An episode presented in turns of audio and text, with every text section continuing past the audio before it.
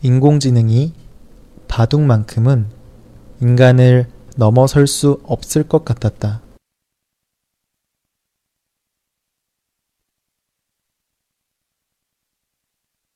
인공지능이 바둑만큼은 인간을 넘어설 수 없을 것 같았다.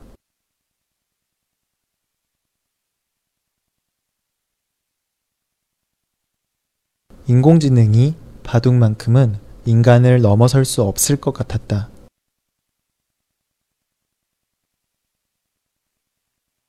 하지만 1년 전에 등장한 알파고는 한국 최고의 프로 기사를 상대로 다섯 번 중 네 번을 이겼다.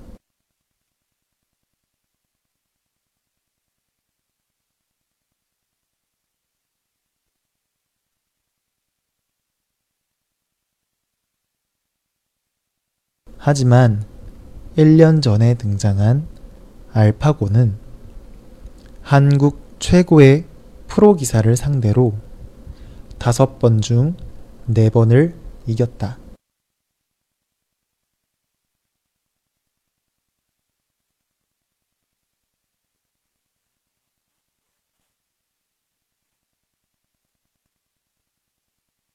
하지만 1년 전에 등장한 알파고는 한국 최고의 프로 기사를 상대로 다섯 번중네 번을 이겼다.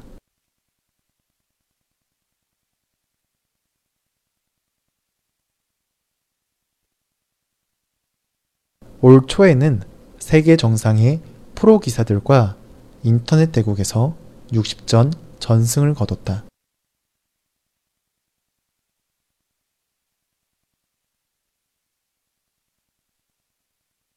올 초에는 세계 정상의 프로 기사들과 인터넷 대국에서 60전 전승을 거뒀다.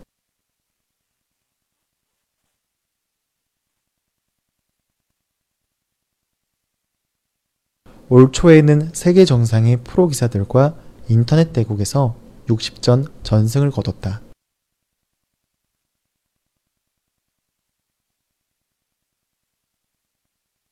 이제 곧 세계 랭킹 1위와 대국할 예정인데 인공지능이 인간을 완전히 넘어서게 될지 귀추가 주목된다.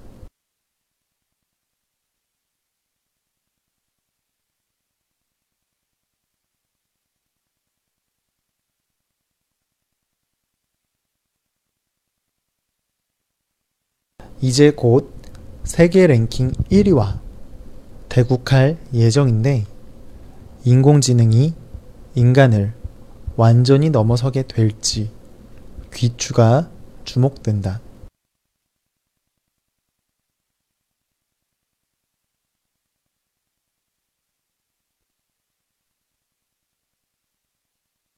이제 곧 세계 랭킹 1위와 대국할 예정인데 인공지능이 인간을 완전히 넘어서게 될지 귀추가 주목된다.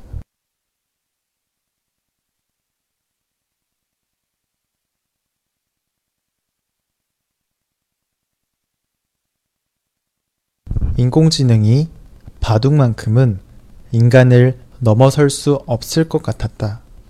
하지만 1년 전에 등장한 알파고는 한국 최고의 프로 기사를 상대로 다섯 번 중 네 번을 이겼다.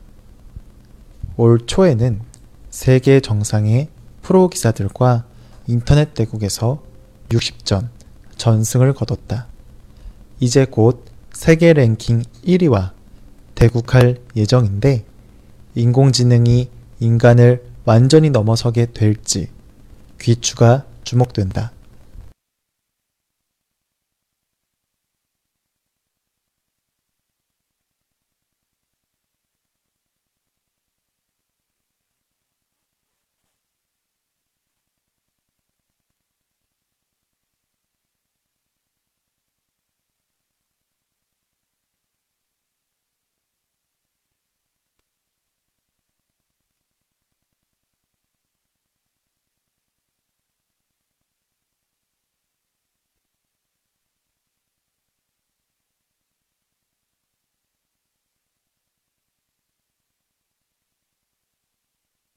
인공지능이 바둑만큼은 인간을 넘어설 수 없을 것 같았다.